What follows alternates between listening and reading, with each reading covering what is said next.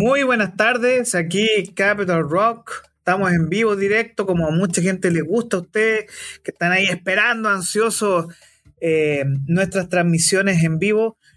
Deme 30 segundos porque nosotros vamos a conectar a nuestra red al toque de gong. Vamos a... al toque de gong, sírvase conectar la radioemisora a esta transmisión al toque de gong, ya que nosotros estamos aquí en Capital Rock, estamos enchufándonos en nuestra conexión con la aplicación de Capital Rock. Ya estamos aquí al aire en nuestra aplicación, así que por favor recuerden descargar. Primero de diciembre, lanzamiento oficial de la aplicación de Capital Rock Media. Tenemos varios anuncios pronto, pronto. Espérenos un par de semanas y vamos a estar full anuncio aquí en Capital Rock. Quiero dar la bienvenida nuevamente aquí a nuestro estudio desde Patrimonio de la UNESCO o la ciudad de la creatividad a nuestra doctorada o doctoranda, no sé cuál es el nombre, Viviana Bejar. Un gusto tenerte acá. Muy buenas tardes. Hola, eh, Orlando, ¿cómo estás? Oye, no, porque me pusiste mucho porque no soy ni doctorada, ni doctoranda, ni doctor, ni nada, soy solo máster. Ah, máster, pero, máster por ahí, por ahí, por ahí había un meme muy, muy, muy gracioso que decía que en general los malos de la película siempre eran doctores, mm. pero los buenos eran siempre máster. Ah, sí, es verdad. Así que ahí tienes, tienes un punto en, en esa lógica que em, si bien hoy, bueno, Viviana desde, eh, ¿cómo, ¿cuál fue el nombre de la ciudad de la creatividad, cierto? Pero tendría que ver con la música, sí. Algo sí, de con la música. Creatividad musical o algo así, por la UNESCO. Claro, bueno. Mientras no le pase lo de Valparaíso, bueno. sí, bueno, y, y, demás decir a todos nuestros eh, conciudadanos y coterráneos de la región del Biobío que tengo, tengo una queja, fíjate. ¿Qué pasó? Eh, después del REC, que es este gran festival de música que se hace acá de forma gratuita, libre, para todos los habitantes de la zona.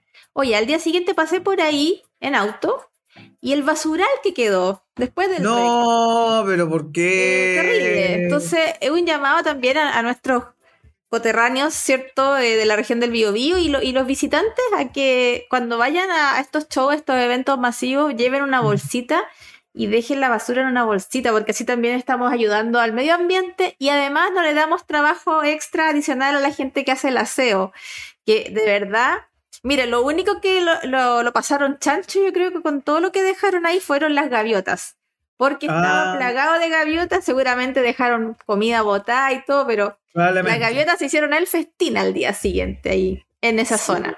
¿Tuvo bueno el rock en Conce? Yo no fui porque precisamente además llovió en Concepción. Tuvo súper llovido, sí. Y por ahí se hizo el intento de hacerlo dentro del teatro regional.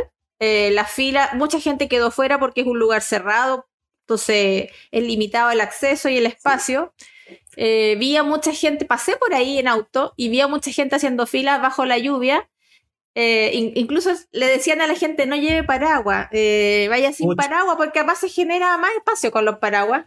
Así que estaba, mucha gente estaba con capas largas, impermeables, y mucha gente quedó fuera. Yo precisamente no fui porque por la lluvia, básicamente. Y ya cuando uno se vuelve un poquito más vieja, eh, como que no le gustan tanto las aglomeraciones, cuando eso es como para gente más joven nomás.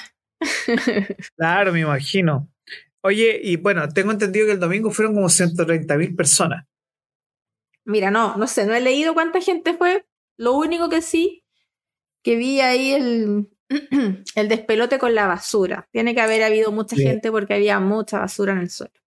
Me imagino. ¿Cuándo tenemos a cuidar? Sí, obviamente. ¿Cuándo tenemos reporte de Faro UDD?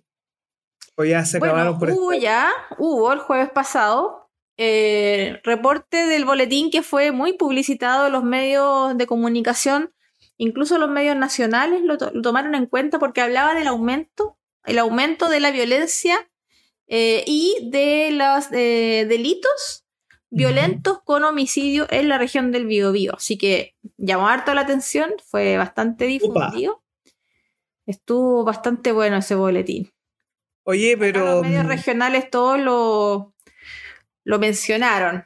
Sí, pareciera ser que es un hecho que estamos enfrentando una situación bien compleja en términos nacionales, que no solo los grados de violencia, sino que el tipo de criminalidad que hay hoy día en las calles mm. es de padre, señor mío. Es que uno sale y que uno no tiene la certeza si va a llegar vivo a la casa. Pero ojo que eso es también el juego del miedo, ¿no? O sea, bueno, em, de que ha aumentado la inseguridad de las personas en Chile, ha aumentado. O sea, no es que uno les quiera meter miedo, simplemente uno lo ve eh, todos los días, uno sabe de alguien que le pasó algo, que lo asaltaron, que le hicieron un portonazo, de alguien que acuchillaron en la calle o que definitivamente y directamente fue asesinado. Asesinado y asesinado ya hemos visto de manera muy brutal, como pasa con eh, cuando cuando hay mucha presencia de, de narcotraficantes o de microtraficantes, ¿no es cierto? Es que el tema de los delitos va, va subiendo en, en, de nivel, por así decirlo, y son delitos más violentos. Eh, eh, asesinatos, qué sé yo. Entonces, más, pregunta rapidita. más crueles también. Pregunta rápida. Eh, según el reporte de ustedes, ¿esto es consecuencia de lo que ocurre en la novena región o tiene que ver con que son mezcla de factores que están llevando a esta mayor tasa de criminalidad. Son mezcla de factores. Tiene que ver con la macrozona sur y también tiene que ver con eh, la pandemia, con eh, post pandemia y también con la tasa de inmigrantes que llegan. Algunos inmigrantes em, llegan sin papeles o, derechamente con los papeles manchados y no sabemos cuántos de los inmigrantes que están en Chile realmente vienen con con un prontuario ya de, sus países de, origen. Así que eso son multifactoriales eh, las respuestas que se pueden dar a eso. Bueno, tenemos un saludo acá de... tipo de delito por, los inmigrantes. Se han importado algunos tipos de delitos. Ya lo hemos conversado aquí otras veces que, eh, por decir algo, el, el sicariato, ¿no es cierto? Son, son tipos de delitos que, que no, no, solíamos ver en Chile. Sí, yo creo que aquí hay una mezcla de factores. Para mí, por un lado, va esta crisis que enfrentamos hoy, que tiene que ver con la falta de autoridad, que eso yo lo, yo lo he planteado en el programa de la mañana, el matinal, que cuando tú pierdes la autoridad, pierdes todo, eh, porque institucionalmente eh, este país es muy frágil institucionalmente. Entonces, eh, cuando tú pierdes respeto a las Fuerzas Armadas, cuando tú pierdes respeto a Carabineros, eh, y cuando tú conoces a la clase emprendedora, la clase emprendedora hoy está muerta de susto, porque eso es parte de los comentarios que vamos a tener hoy día. La clase emprendedora el día de hoy siente, no sabe hasta qué punto va a poder aguantar esta crisis y muchas, eh, muchas pymes me han conversado y me han dicho abiertamente que tienen miedo de que llegue una de estas mafias de sicariato o estos que personas que exigen pago para mantener los locales, como está ocurriendo aquí en Barrio Makes, donde tenemos las mafias de eh, personas de, diferentes países que son migrantes, que son delincuentes, que están sobornando a los chinos. Los chinos se están yendo del barrio Meix porque le están exigiendo pagos. E incluso en zonas como Estación Central y en otros sectores, ya las mafias de, de, lo que es Tren de Aragua y otros más, de Colombia, Venezuela, Centroamérica, México. De hecho, aquí se está reportando que eh, está el cartel de Sinaloa, que llegó aquí a, Santiago Centro. Entonces, ya no es, no es cualquier... difícil. Y, el tema es que son mafias que si tú no les pagas te matan. Así de simple. Sí, o para plomo o qué era, plomo o plata. Plata o plomo. plata. Plomo plata. No te queda otra, no te queda, no te queda otra más que, que, aceptar el soborno o aceptar lo que porque si no es tu vida, o la vida de tus familiares, o la integridad de tus familiares, o la tuya. Y esa... Por eso son palabras mayores. Sí, entonces también tiene que ver mucho, de hecho, no sé si sabías tú, pero en, el norte, en, en Alto Hospicio, hay un paso fronterizo que está tomado por, eh, por el tren de Aragua. No, no, no sabía. Sí, hay un paso fronterizo en Alto Hospicio que está tomado por el tren de Aragua, que eh, está generando que no tan solo no puedan ingresar camiones, sino que hay extorsión. Y que eh, es uno de los pasos que hay hacia Perú y, que simplemente están tomándose la frontera. Fíjate que es bien difícil hacer una radiografía de, de, una, un sector o una radiografía sociológica de los habitantes de un país o de, o de un sector.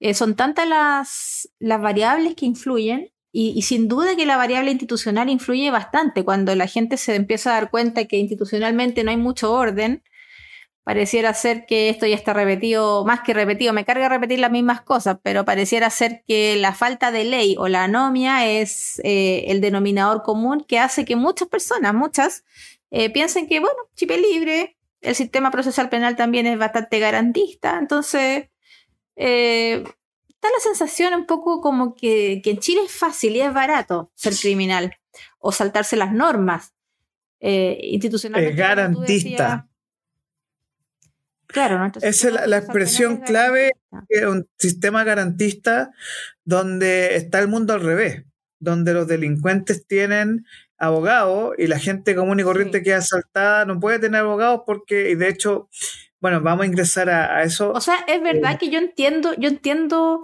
la filosofía de fondo de eso, que todo el mundo es todo el mundo o todas las personas debieran ser inocentes hasta que se pruebe la culpabilidad. Entonces, si te llevan a tribunales como acusado, el Estado tiene que ponerte un abogado, defensor.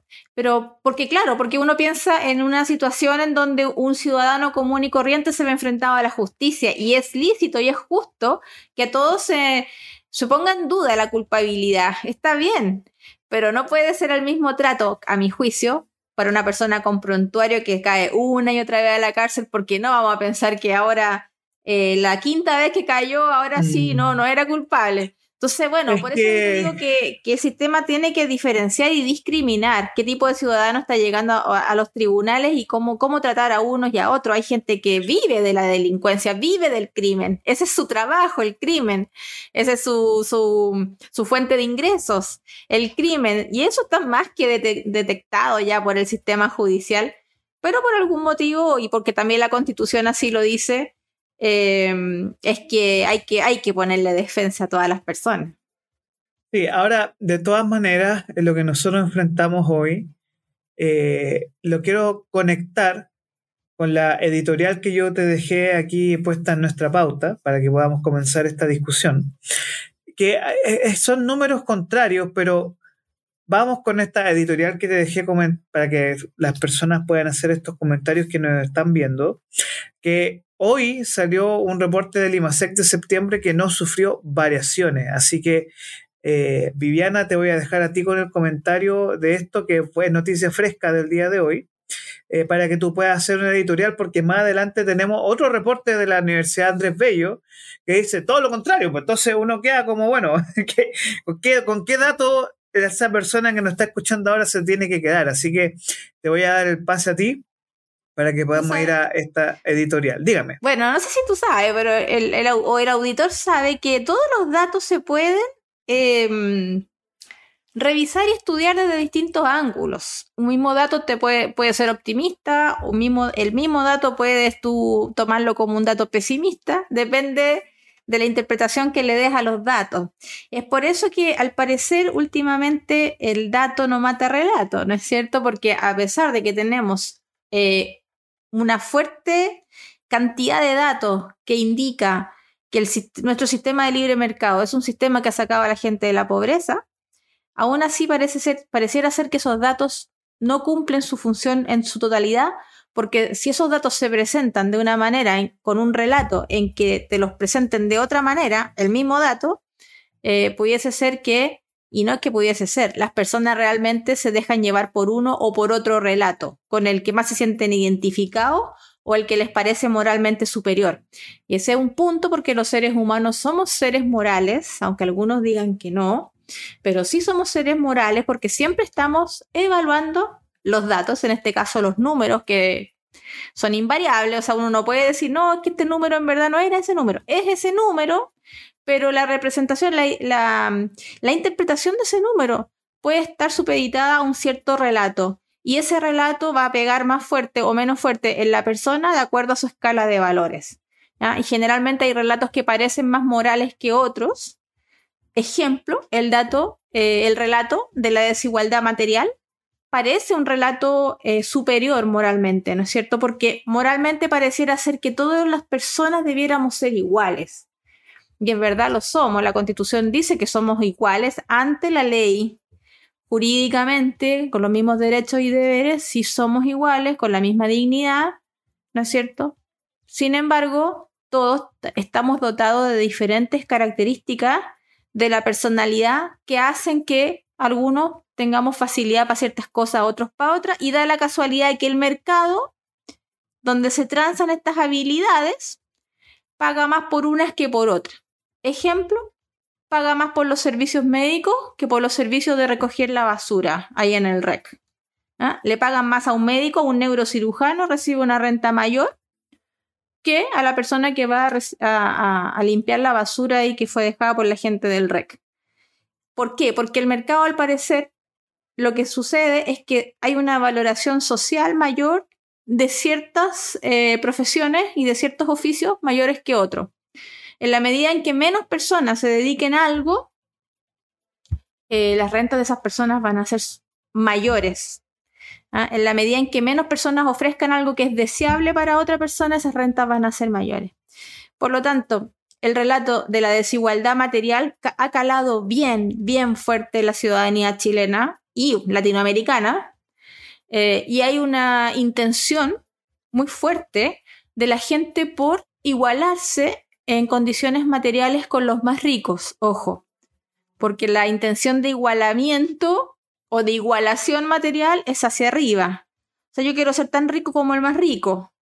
O por qué el rico gana tanto y yo no. ahí hay un relato que, ha calado fuerte. ¿no? no estoy haciendo ningún, juicio moral, simplemente estoy eh, presentando la idea que nos llevó a Chile al estallido social, como le han bautizado, ¿no? Que llevó a Chile a este descontento social porque hay servicios que solo unos pocos pueden pagar y hay otros que, otros no pueden simplemente acceder porque tienen que conformarse con servicios de, de peor calidad que generalmente son los servicios públicos.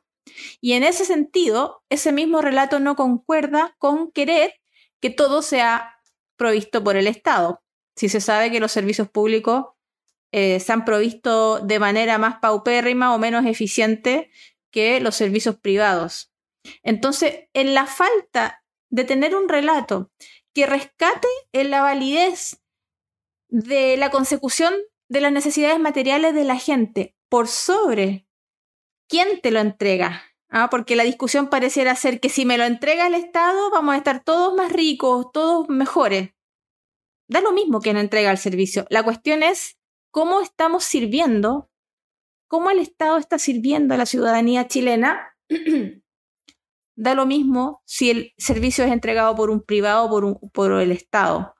¿Cómo hacemos para que estos servicios de mejor calidad lleguen a las personas? Da lo mismo que lo provea, pero ¿cómo lo hacemos que llegue a todas las personas y de mejor calidad? ¿Cómo hacemos que tengamos mejores pensiones? Eh, ¿Cómo hacemos que tengamos eh, mejores em, trabajo, mejores rentas, mejor educación, mejor salud, mejor conectividad, mejor transporte público. Busquemos una forma eficiente de hacerlo, porque lo que necesitamos es que la gente reciba un mejor servicio. No que lo, de, no que lo reciba del Estado como condición eh, única que, va a garantizar, ¿cierto?, que haya esta igualdad material. Eh, ya sabemos que las cosas o los servicios que están provistos por el Estado no no cuentan eh, con las mejores evaluaciones, ¿cierto? Una vez, porque no sé si sabían, pero los programas y, inversiones del Estado se evalúan y la mayoría de ellos, más del 80% de ellos han salido con mal desempeño, mal desempeño, eh, mal o bajo desempeño.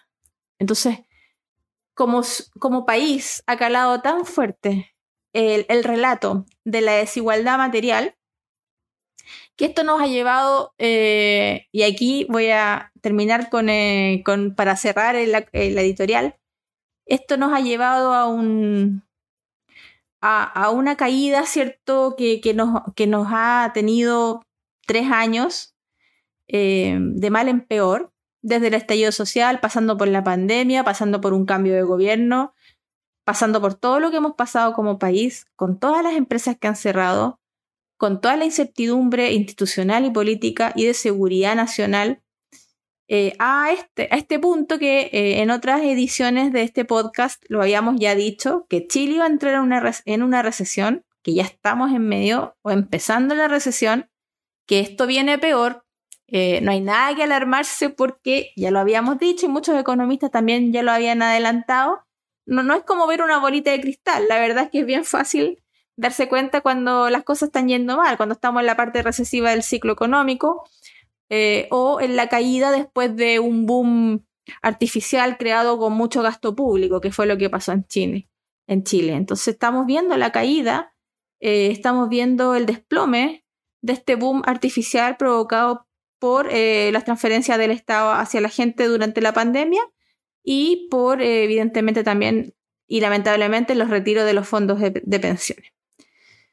Bueno, ahora estamos viendo las consecuencias. En ese minuto muchos economistas dijimos que iba a provocar inflación y la gente nos decía que hacíamos campaña del... No, decía, nos decía eh, directamente a la cara, eh, derechamente nos decía que hacíamos campaña del terror. Eh, pero no, o sea, no es campaña del terror ni nada, es una advertencia, simplemente decir, miren, si seguimos en este camino, vamos a tener esta consecuencia. Y ya estamos viendo. Y, lo, y, lo, que tú dices es que lo que registra esta noticia de la tercera es que el IMASEC se estancó, eh, no es ninguna novedad, o sea, eso ya lo veníamos viendo, lo, sabíamos. Eh, creció muy poco, casi cero, interanual. Y el del desestacionalizado, que respecto del mes anterior también creció 0,6%, nada. Eh, los del la gente del gobierno me, me, da un poco de risa porque dicen, al menos no disminuyó, al menos estamos bien. ¿ya? Eh, pero, pero eso es casi con la inercia, ¿no? sí, crecer un 0,6 o un 0,2 es como crecer cero y lo otro es que este, este crecimiento está impulsado por el repunte del, de la industria minera, no es por el comercio ni por nada más. De hecho, eh, en muchos de los indicadores que, que, habla este estudio de la Universidad Andrés Bello, eh, muchos de los indicadores, casi un cuarto, estamos mal y empeorando. O sea, el país no está ni mejorando ni nada. O sea, ¿para qué maquillan? Y aquí vuelvo de nuevo al tema del relato y los datos. ¿Cómo el gobierno es capaz, cierto, de eh, maquillar los datos para darle una interpretación positiva? Eh, cuando nosotros alrededor estamos viendo la cantidad de empresas que están cerrando, la cantidad de empresas que están quebrando, el aumento eh, brutal del desempleo, ¿no es cierto? Entonces, eh, es cómo, cómo cala tan profundamente el relato en la gente eh, por sobre el dato, sobre todo cuando el relato viene acompañado de, de, una característica y una impronta moral. Porque si los seres humanos somos seres morales y la izquierda lo sabe muy, muy bien. Fíjate que todo el relato de la izquierda tiene una impronta moral, tiene un sello moral. Los seres humanos queremos saber, queremos eh, entender y queremos reconocernos como seres buenos. ¿ya? En nuestra, y cada uno en nuestra propia estructura eh, moral. Da lo mismo cuál estructura sea, la cuestión es que tú, que cada uno de nosotros se considere una persona buena, un buen ciudadano que está preocupado por los demás. Eh, y de repente hay que caer, ¿cierto?, a la, a la dura realidad que generalmente las cosas para que resulte en un aumento de la riqueza material que es lo que queremos, ¿no es cierto? Eh, se necesita trabajo, esfuerzo, constancia, buenas instituciones, seguridad, todo, todas las cosas que hoy en día no, no, están sucediendo porque, uno, la educación pública es deplorable. En Atacama llevan los profesores varias semanas en paro. ¿Dos meses en paro? Eh, sí, el Instituto Nacional se destruyó. O sea, la educación pública realmente está, sufriendo. Y en algunos sectores más que en otros, dependiendo también de la, de la administración regional y comunal, está sufriendo gravemente. Bueno, ahí eh, nosotros nos enfrentamos a lo que eh, este desmantelamiento del modelo, que mucha gente, que a mí me da un poco de vergüenza, muchas personas que son de izquierda y que son cómplices pasivos de la destrucción de la educación pública en Santiago Centro, que yo lo veo, que yo estudié ahí en el Manuel Barro Borgoño, y que el Manuel Barro Borgoño hoy es un liceo más, y antes era de excelencia. Instituto Nacional era un liceo de excelencia. La gran, casi todos los presidentes de Chile fueron ahí. Claro. Entonces, a veces, mira, de cuarto medio. Entonces, tú mm. te das cuenta que hoy la, la destrucción, o sea, es que es muy complejo porque yo no creo que este país se esté destruyendo, así como una explosión. Yo creo que esto que estamos enfrentando es una implosión institucional.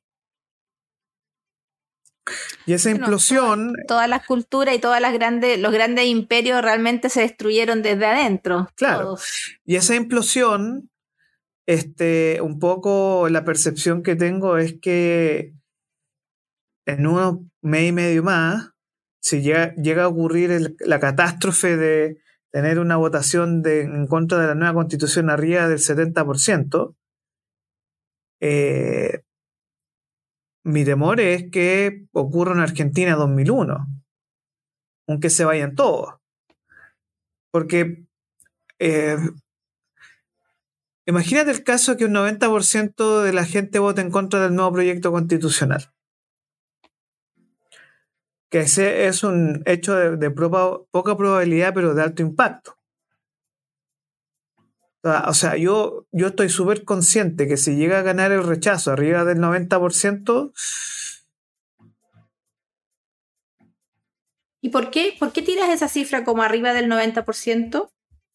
Por las percepciones de la encuesta, ya más que nada porque hay una animadversión a la, al proceso constituyente, partiendo de la base que hay un 38% de personas que no les van a votar en contra, que fue los que votaron a favor del otro texto constitucional, y que hay un gran porcentaje, sobre todo de... Eh, yo tengo una preocupación muy fuerte desde el punto de vista de, la mezcla de factores, ¿ya? Eh, lo que tiene que ver con la situación económica, un desempleo del 10% y llegando al 10% en noviembre, cuando tienes 800.000 personas cesantes es un tema, la gran cantidad de pymes que están quebrando, porque no hay venta.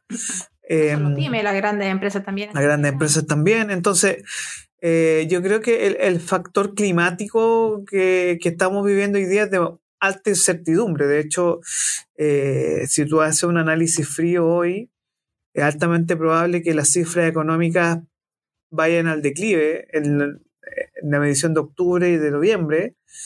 Eh, y hace mucho tiempo que yo, la misma clase emprendedora me ha comentado que por primera vez sienten que esta va a ser una Navidad súper oscura en términos de, la atención ambiente, eh, que no hay mucho flujo de, de lucas, hay muy, muy pocas ofertas laborales, mm, eh, la gran mayoría de ofertas laborales son en el sector público, y eso puede desencadenar al momento de una votación eh, una animadversión y voto castigo, no solo este gobierno, ojo, sino que un voto castigo a la clase política. Por, por la seguridad, la que comentaba en un momento, pero la seguridad no solo en términos de protección de, mis bienes materiales o mis bienes, o mi vida en sí misma, sino que eh, hay, no hay una seguridad de llevar sustento al hogar.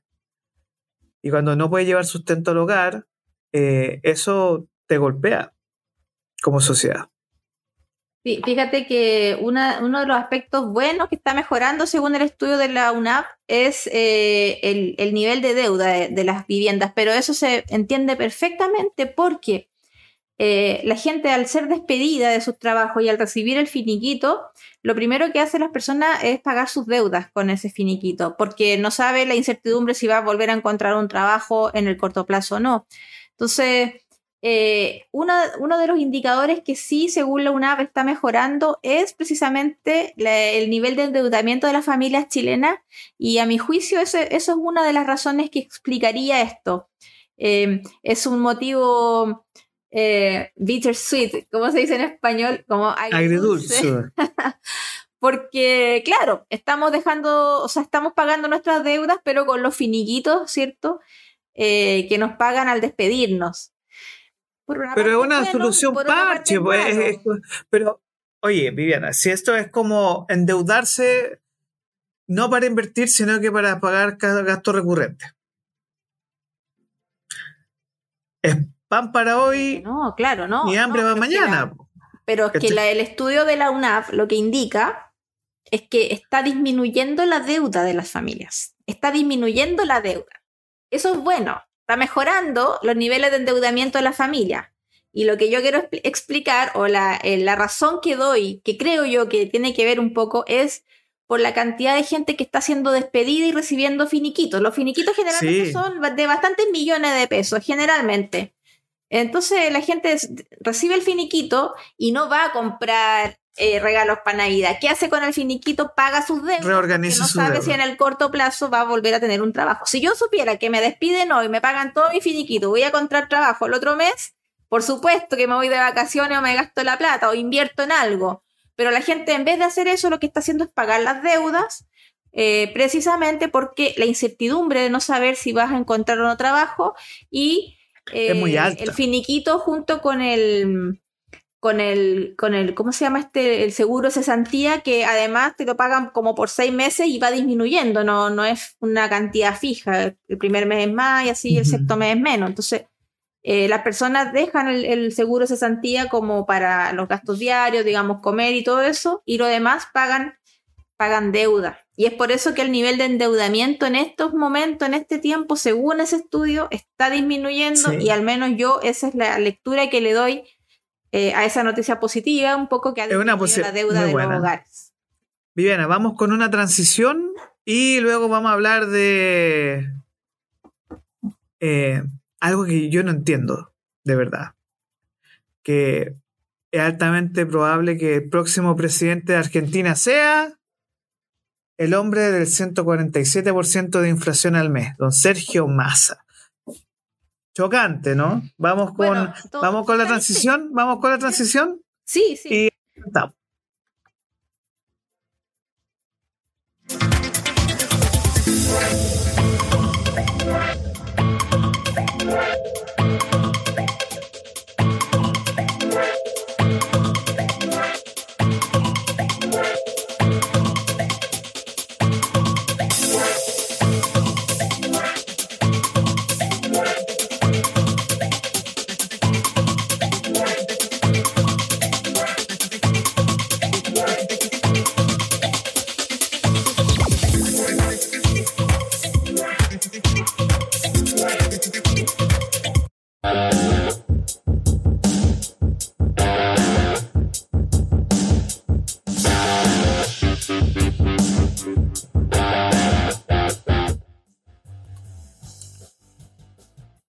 de regreso aquí en Economía Capital y yo no sé cómo explicar y no sé.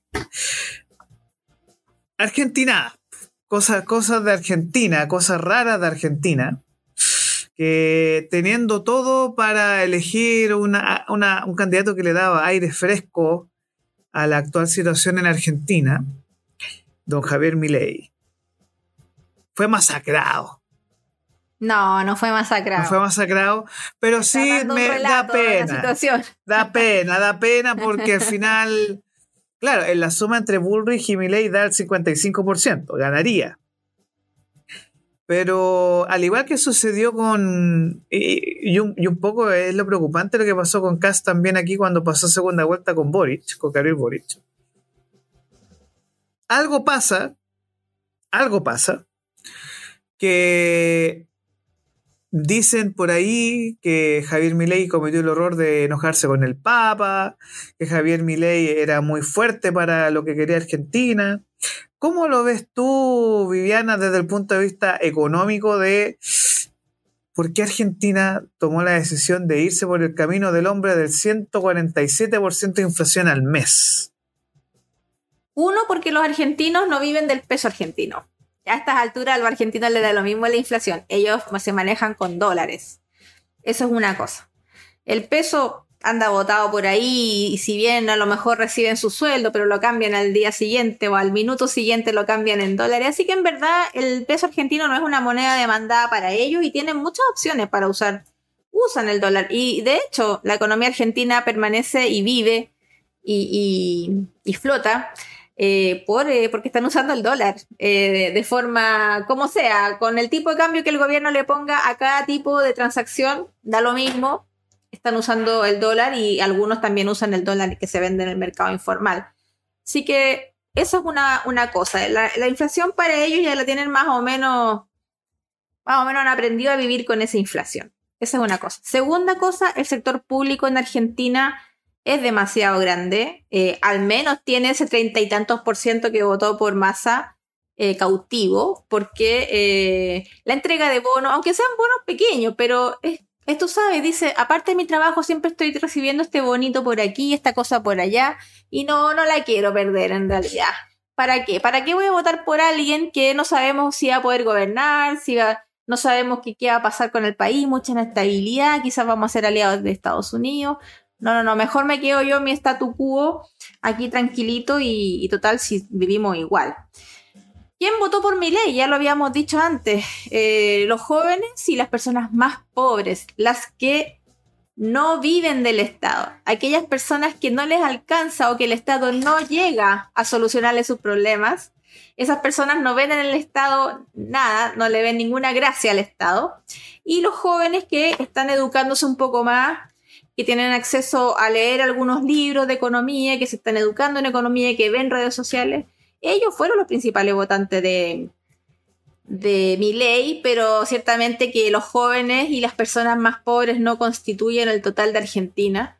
Eh, pero yo no lo veo tan terrible, o sea, en la medida en que Javier Milei eh, reciba los votos de Bullrich, eh, tiene varias posibilidades de salir electo presidente. Ahora, la crítica sí que todo el mundo le puede hacer a Milei yo no, pero trato de mantenerme al margen de la política de otros países. Pero la crítica que en general se le puede estar haciendo ahora es que se está teniendo que unir a la casta para, bueno, para poder ganar eh, los votos de Bullrich va a tener que hacer pactos, eh, convenios, unirse de alguna manera a la casta política, no de izquierda, pero de derecha, la que él eh, tanto hecho pericos, ¿no es cierto?, durante todo el tiempo. Entonces, este golpe con la realidad que recibe Javier Milei es bien, en verdad no puedo salir a gobernar con treinta y tanto por ciento de las primarias, eh, tengo que unirme con la casta política. Y aquí vamos a ver qué pasa.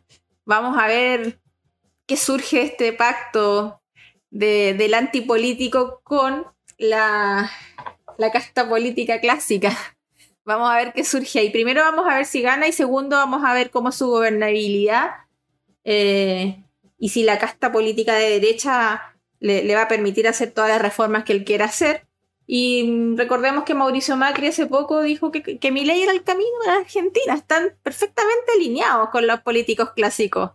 Así que se puede entender perfectamente, pero no soy tan eh, alarmista y, y tan derrotista. Yo creo que que todavía Javier Milei tiene posibilidades de salir electo presidente de, Argentina, pero no sin, no sin hacer acuerdos y pactos con la famosa casta política.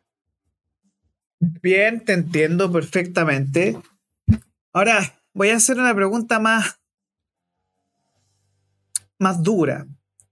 Eh, estuve viendo mucho medio argentino y lo que de verdad ocurrió fue que sacaron plata, emitieron más plata aún y le dieron un bono a la gente y eso dicen que fue lo que provocó que Massa subiera mucho y además que el problema de mi ley pareciera ser Buenos Aires. El problema parece que Buenos Aires es lo que le, complica mucho a mi ley, porque en el resto de las regiones le fue bien. O sea, es interesante cuando tú ves el mapa eh, el mapa de Argentina, todas las regiones, los estados al lado de Chile, Milei. Es impresionante. Los que están más hacia eh, Buenos Aires, todos son por masa. Pero todos los que están al lado de Chile, todos, Mendoza, eh, Salta en el norte, Neuquén, eh, hasta la Patagonia, que es la zona de Cristina, votaron por Milei. Entonces, hay algo ahí. A repetir que los sectores más pobres y los, que y, los, y los que el Estado tiene menos incidencia en sus actividades productivas son los que votaron por mi ley, porque ellos dicen no tengo ni una pérdida en dejar que el Estado me deje de dar qué cosa. Si yo no vivo del Estado, vivo de mi trabajo, o el más pobre realmente el, Estado no le ha solucionado nada. Es como cuando aquí te dicen, oye, el Estado te va a solucionar las listas de espera, ya, pero ¿cuándo? Porque sigo esperando. Es como un poco lo mismo.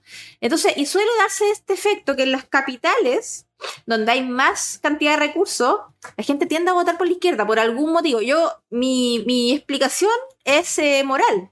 Es porque la izquierda tiene esta impronta de que sus ideas son moralmente superiores que las de derecha. Las de derecha son eh, materialista, el dinero, la ganancia, la empresa, el empresario. Eso, con eso, uno relaciona a la derecha. La izquierda uno la, o sea, uno uno, pero la gente que, sabe menos de economía, a la izquierda la relaciona con la solidaridad, el quitarle impuesto a los ricos para dárselo a los pobres, eh, la igualdad, la desigualdad, la igualdad material, eh, y toda una serie también, además de políticas más progresistas que, calan más fuertemente en las personas eh, que ya tienen solucionar algunas, algunas situaciones en la vida, ¿cierto? Que ya no, tienen que, salir a ganarse el sustento diario, sino que eso lo tienen un poquito superado y después empiezan con otros, con otros problemas en la cabeza. Entonces, eh, en general, ahí se concentra, eh, la riqueza material se concentra en las capitales y es lo mismo que pasa aquí en Santiago. En Santiago generalmente gana la izquierda eh, y no así, por ejemplo, en Araucanía, donde se supondría que tendría que ganar la izquierda porque hay más población indígena. Pero gana, la, derecha. gana la derecha. Porque esas personas se ven enfrentadas a los reales problemas, no los problemas que en la capital, en la capital también, pero hay otros problemas en otras regiones. Pero ojo que, yo siento que hay una. Yo siento que igual hay, ahora viene un giro fuerte. Yo creo que eh, el giro que se va a pegar ahora hacia la actual realidad país es bien difícil, es bien, bien complejo. ¿Ya? Viviana, vamos con, eh, bueno, esta situación ya en los minutos finales, que nos quedan, nos quedan siete minutos. Te voy a dejar esta parte final para que un poco nos dé contexto global de estos miedos que hay, porque, claro, estamos hablando de el conflicto del Medio, Medio Oriente entre Israel y Hamas, como pasó con Ucrania, eh, Ucrania y Rusia, el gran problema que enfrentamos hoy es que son guerras que se supone duraban un par de días o conflictos de un par de días que se extienden en el tiempo. Si ya veníamos con una carga de arrastre de la inflación muy fuerte, bueno, ¿qué nos ocurre ahora con este tema de la guerra en, en el Medio Oriente? Y según lo que reporta el New York Times, este conflicto ya amenaza a una economía mundial que era súper frágil. Nada más que decir, pues si todas las guerras provocan exactamente lo mismo, em, lamentable, lamentable lo que sucede históricamente entre Israel y Palestina, en este caso eh, hay gente que dice que está a favor de Israel, otra gente que dice que está a favor de Palestina. Yo estoy a favor de los problemas que tenemos en nuestro propio país, que ya son suficientes. No me voy a meter aquí a hablar de, de quién tiene la razón. En una guerra, lamentablemente, mueren civiles y militares. Así en la guerra, es lamentable. Ojalá no hubiesen guerra. Lo cierto es que jamás eh, comenzó la, la ¿no es cierto?, eh, por eh, un terreno que se supone que, que le pertenece a, Palestina, que fue dado por la ONU precisamente a Israel para que se asentaran en, un territorio geográfico ya que andaban dispersos por el mundo, ¿cierto? En la diáspora que el pueblo judío, a todo esto dicho sea de paso, ha pasado la, la inmensa mayoría del tiempo de su historia como nación eh, desterrado de su propio país. Eh, y nuevamente, y después de la Segunda Guerra Mundial, en el año 48, la ONU le bueno, con ayuda de Estados Unidos también le facilitó, le dijeron vuelvan a su terreno, y parte de ese terreno lo reclama Palestina, y además tienen un conflicto medio religioso, porque, o no medio, religioso, porque en ese, en ese terreno además se considera, es considerado para ellos un terreno santo, sagrado. Em, lo cierto que esta, esta este conflicto fue en esta oportunidad empezado por, no por Palestina, pero por Hamas, que sabemos que es un, grupo terrorista bastante fundamentalista. Y bueno, ¿qué espera el resto de la gente? Que Israel no haga nada y que Israel entregue el terreno. Eso es como lo que se espera de parte de cierto grupo. Lo cierto es que eh, para Israel también ellos están defendiendo su, su terreno. Eh, y están como toda guerra, pues si a ti te atacan, si a nosotros los argentinos nos vinieran a atacar, o los peruanos, los bolivianos, eh, ¿qué tendría que hacer Chile? Supongo que defenderse con, eh, y, moriría mucha gente si la hacían la guerra. Entonces, lamentablemente también esto tiene efecto, impacto en la economía, no solo de ese sector del Medio Oriente, sino que de toda la economía mundial. Y lo que se espera aquí, lo que se espera en la quebrada del ají es que suba los precios de los alimentos, suba el precio del petróleo, como sube el precio del petróleo eh, y eso es transversal a casi todas las industrias, va a subir también los precios nuevamente. Ya estábamos tratando de controlar la inflación y capaz que todos los esfuerzos, pucha, ahora no sean tan eh, efectivos porque por esta guerra. Eh, y es básicamente lo que, lo que se esperaría de cualquier guerra. Aumento del precio de los alimentos, aumento del, del precio también del combustible eh, quizás también, no quizás, se va a encarecer eh, el transporte internacional. Eh, se van a ralentizar también algunas, seguramente algunas conexiones productivas entre Chile y, e Israel, por ejemplo. Mira, Tenemos algunos tratados de libre comercio. Sí, con Israel sobre todo, creo, ¿cierto? Claro, con Israel.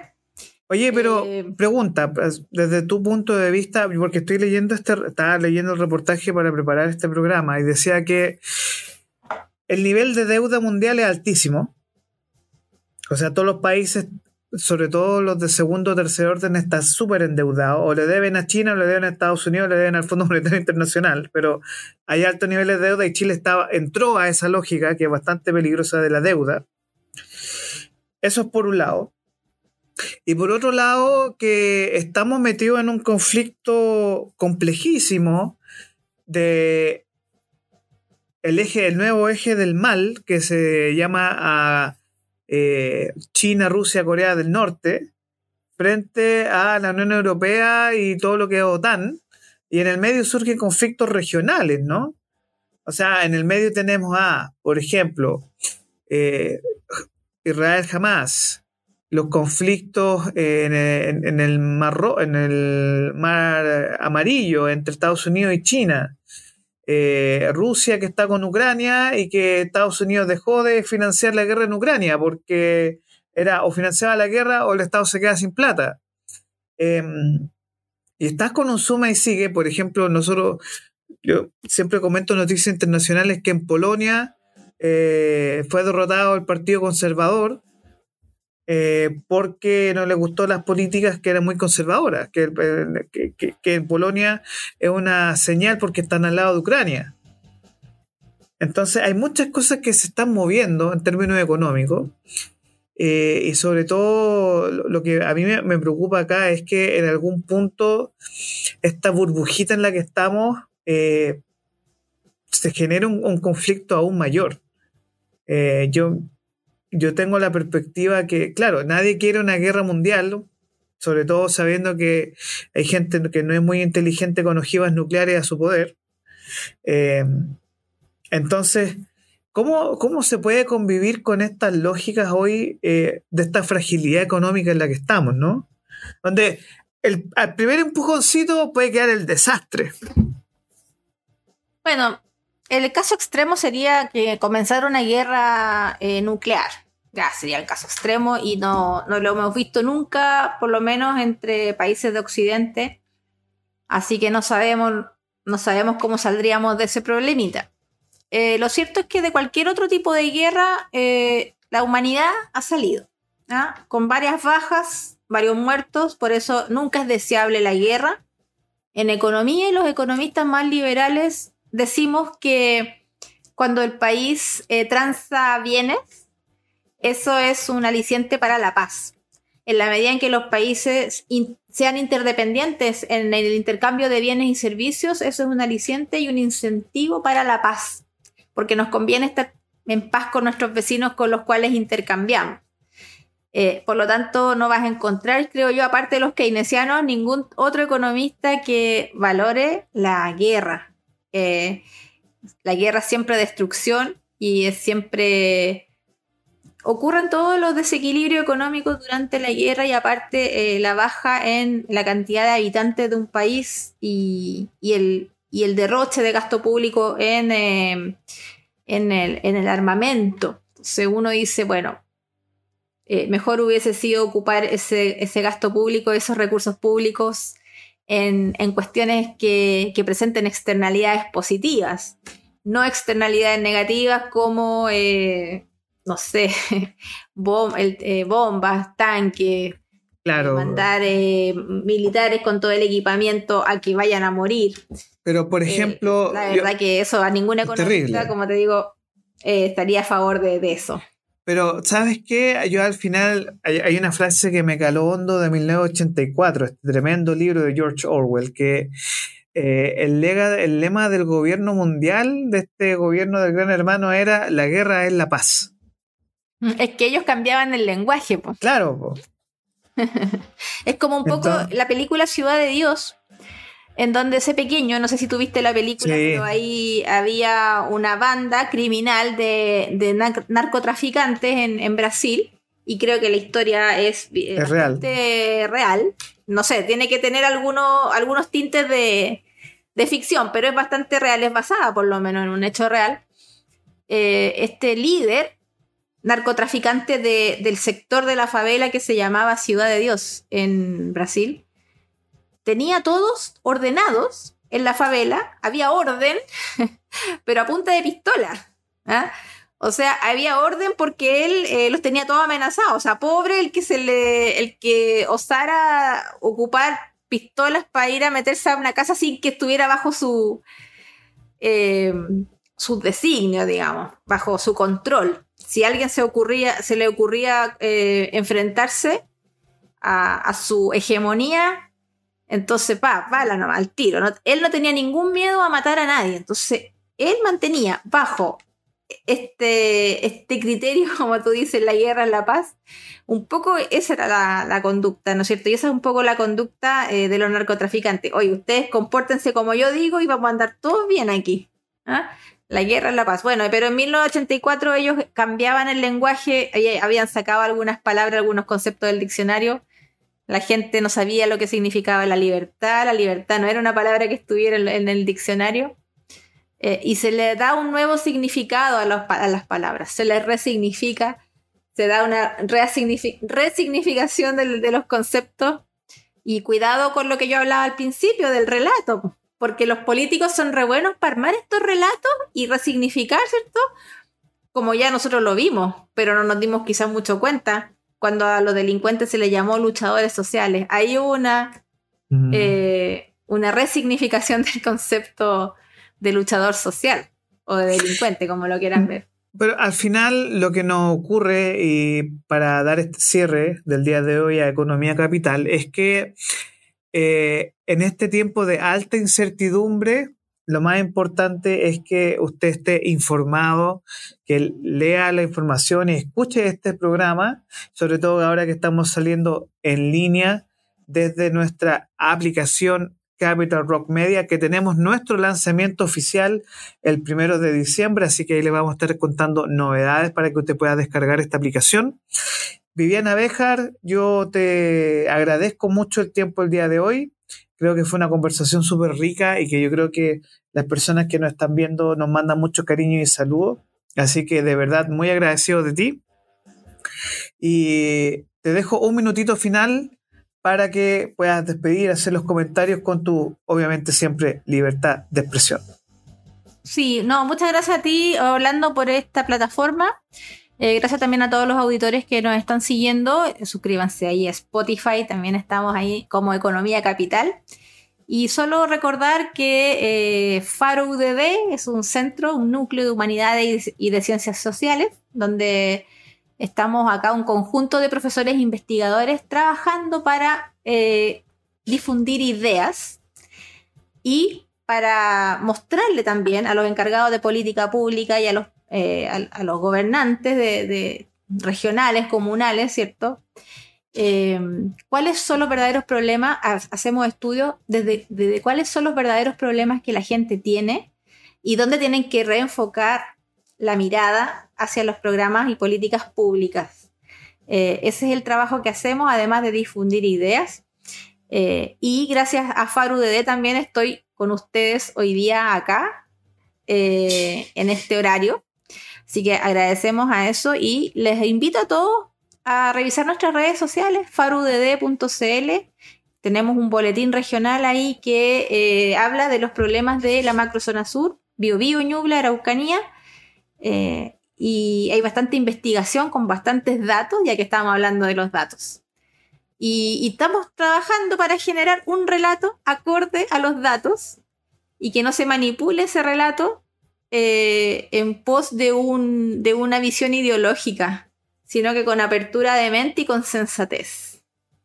Oye, Viviana, muchas gracias por tu tiempo el día de hoy. Agradecemos los comentarios de nuestros auditores y nos despedimos. Esto fue Economía Capital, una conversación sobre economía con toda la pasión y con toda la comprensión que también es tan necesario en el mundo de hoy. Así que muchas gracias a quienes nos están viendo y nos vemos el próximo jueves a esta hora 5 de la tarde y que tengan una muy buena semana y feliz inicio de mes. Así es, igualmente un saludo a todos. Chao, chao.